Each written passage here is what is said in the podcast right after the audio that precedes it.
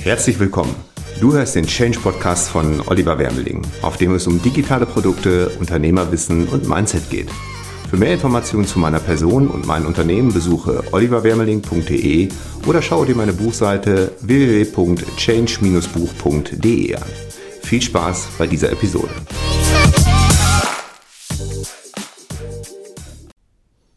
Hey, schön, dass du eingeschaltet hast zu dieser Episode.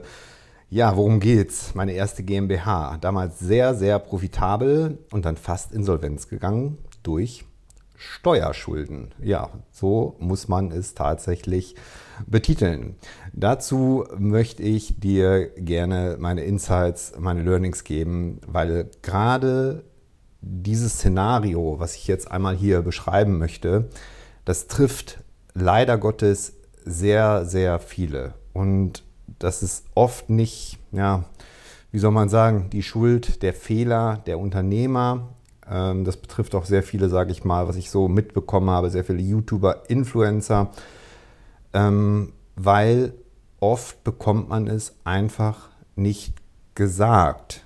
Ich denke, ein guter Steuerberater sollte jemanden darauf hinweisen, mein jetziger würde das mit Sicherheit tun. Damals, mein Steuerberater zu dem Zeitpunkt hat das leider nicht getan. Und äh, ja, da bin ich in eine ja, Falle, darf man so nennen. Ja, für mich ja, Falle getappt. Ähm, aus absoluter Unwissenheit über das äh, Steuersystem äh, in, in, in Deutschland als Unternehmer. Ich muss einmal noch kurz erwähnen, ich bin ja nicht als Unternehmer auf die Welt gekommen.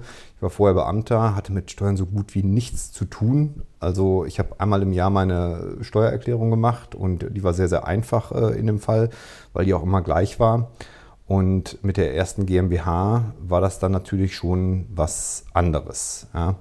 Bei einer GmbH natürlich habe ich mich erkundigt vorher, was ich äh, rechnen muss, was ich zurückhalten muss für Steuern. Also kurz vielleicht mal zusammengefasst für diejenigen, die es jetzt nicht so wissen, bei einer GmbH zahlst du grundsätzlich mal die Körperschaftssteuer, das sind 15 Prozent, dann zahlt man noch den Solidaritätszuschlag auf die Körperschaftssteuer, 5,5 Prozent.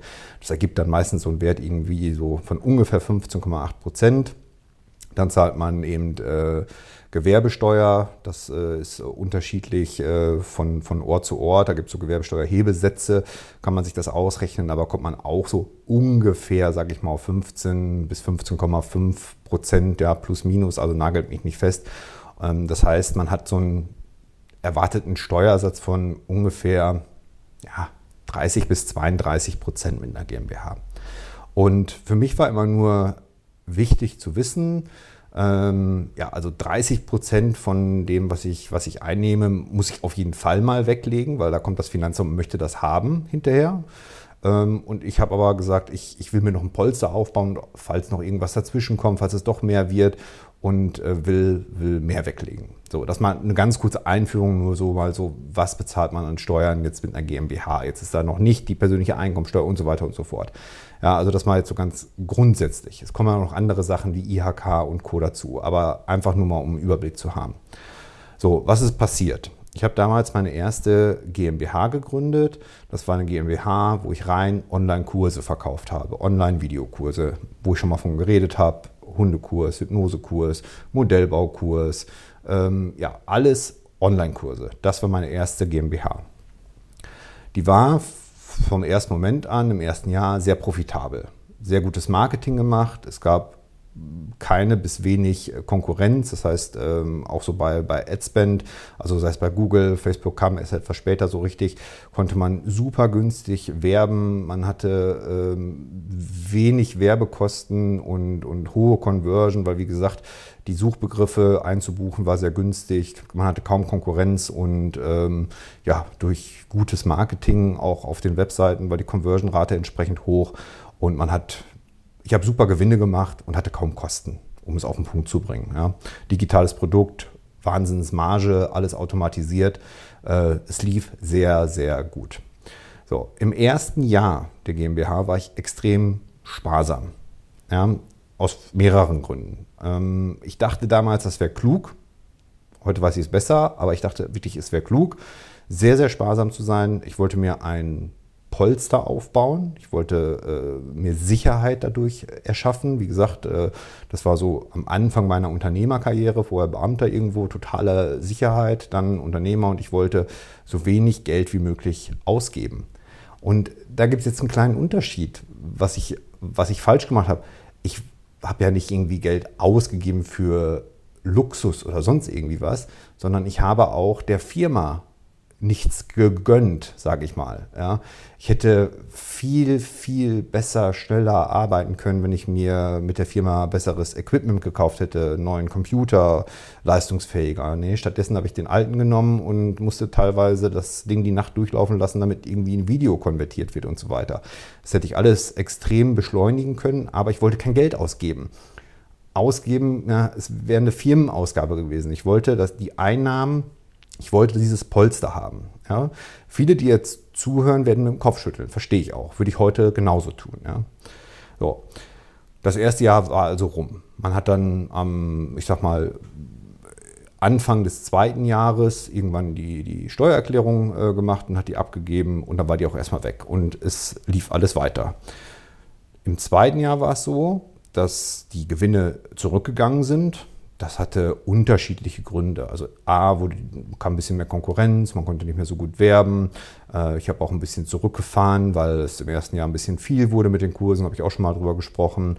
Und ich habe auch mehr Ausgaben verursacht. Das war auch damals so, äh, glaube ich, der Zeitpunkt, wo ich den Steuerberater gewechselt habe, der gesagt hat, hier, ihr habt gar nicht, gar keine Ausgaben, ähm, da muss doch mal was kommen und äh, kauf dir doch jetzt endlich mal einen vernünftigen Computer, damit du da einfach schneller bist. Und das heißt, ich habe mehr Ausgaben verursacht, weil er sagte mir natürlich auch, alles, was du an Gewinn machst, zahlst du natürlich auch Steuern für und du sollst kein Geld hier raushauen für irgendwas, aber äh, gönn deiner Firma was und wenn du das braucht, deine Firma, um damit du schneller wachsen kannst und äh, leichter arbeiten kannst, dann ist es eine, eine, sehr, sehr kluge Investition, die du da machst. Ja? Auch, auch für den Geldbeutel der Firma und für deinen eigenen irgendwann. Gut, also das heißt, im zweiten Jahr sind die Gewinne zurückgegangen, war alles noch gut, also super ausgeglichen, äh, profitabel, aber eben mehr Ausgaben verursacht und weniger Gewinne gemacht. So, jetzt kam die, das erste Mal oder das erste Mal, dass ich aufgefordert wurde, mit der GmbH Steuern zu zahlen, nach einem Jahr und zehn Monaten. Das heißt, ich habe ja irgendwann im Januar meine Steuererklärung für das erste Jahr abgegeben und bis das Finanzamt dann alles äh, geprüft hat und gesagt hat, okay, so und so viel Steuern sind, war halt wirklich schon Oktober. Und dann habe ich Steuerbescheide gekriegt, Körperschaftssteuer, Gewerbesteuer, was ich gerade schon mal erklärt hatte. Und dann sollte ich bezahlen A, die Steuern, die ausgerechneten für das erste Jahr mit meiner GmbH. Zusätzlich, weil es war ja schon Oktober, ist das Finanzamt davon ausgegangen, das Jahr, das zweite Jahr war ja schon weit fortgeschritten, fast schon zu Ende ja, dass ja der Gewinn ähnlich sein wird. Das heißt, ich sollte auch schon mal vorsichtshalber für das zweite Jahr das gleiche an Steuern zahlen, schon mal vorauszahlen.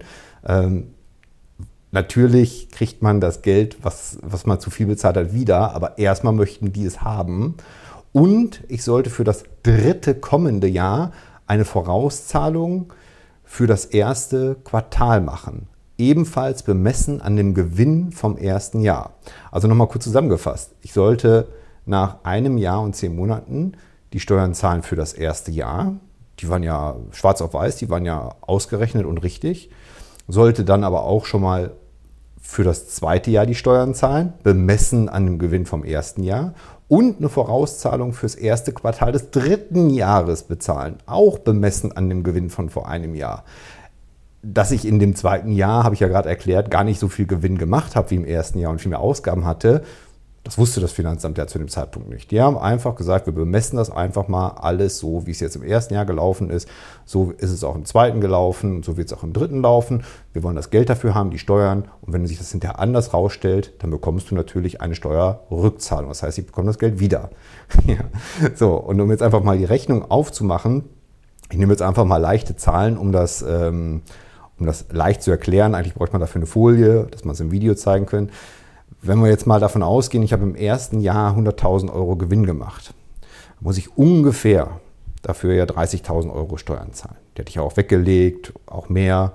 Und Dann sollte ich aber noch on top nochmal 30.000 Euro Steuern zahlen, schon mal für das zweite Jahr und 7.500 Euro Steuern fürs erste Quartal des kommenden Jahres, des dritten Jahres.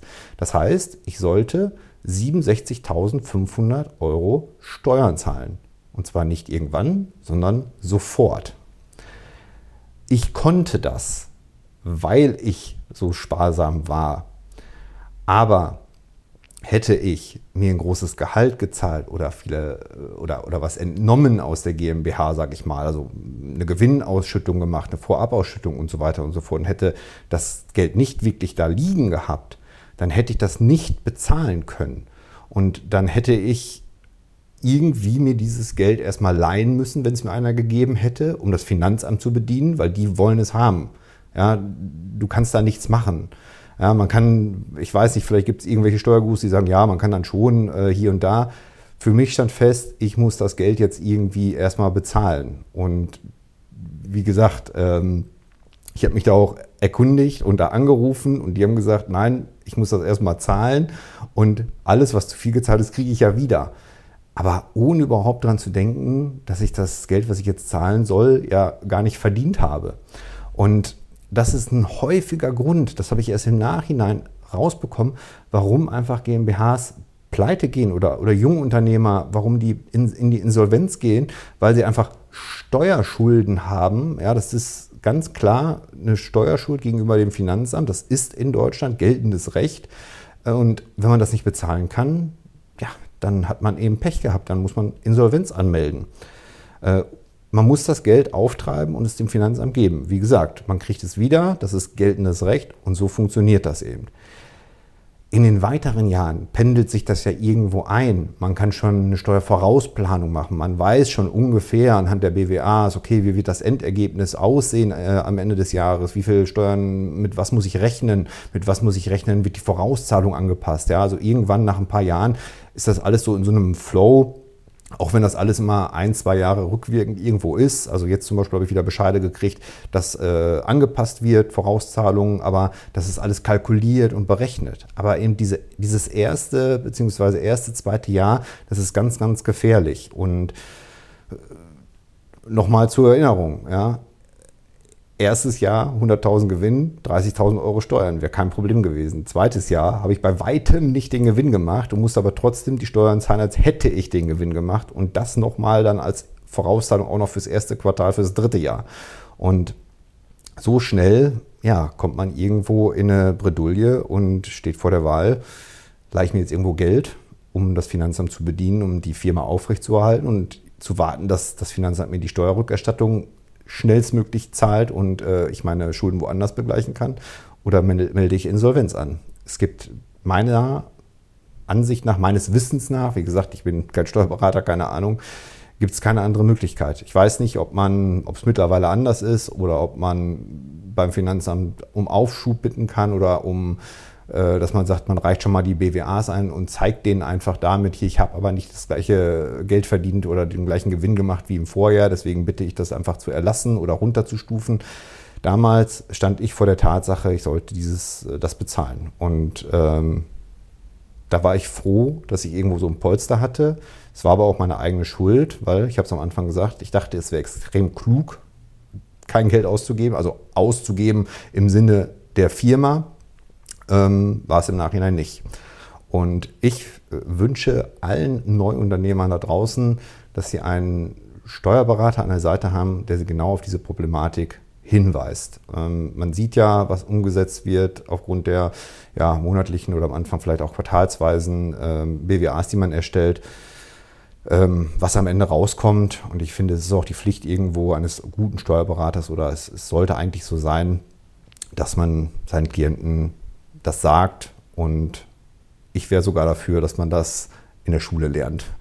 Ähm, vielleicht konnte ich den einen oder anderen damit erreichen. Der eine oder andere wird den Kopf schütteln und sagen, hey, ist doch ganz normal. Ja, sage ich heute auch, aber mich hat es damals hart getroffen. Ich weiß, es trifft sehr, sehr viele auch hart.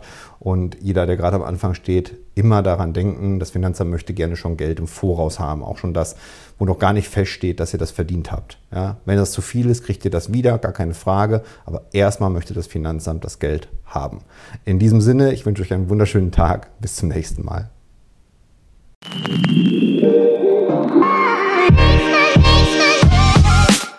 Vielen Dank, dass du zugehört hast. Wenn du mehr über meinen Weg zum Unternehmer mit digitalen Produkten erfahren möchtest, schau doch mal auf meiner Seite www.change-buch.de vorbei. Bis zum nächsten Mal.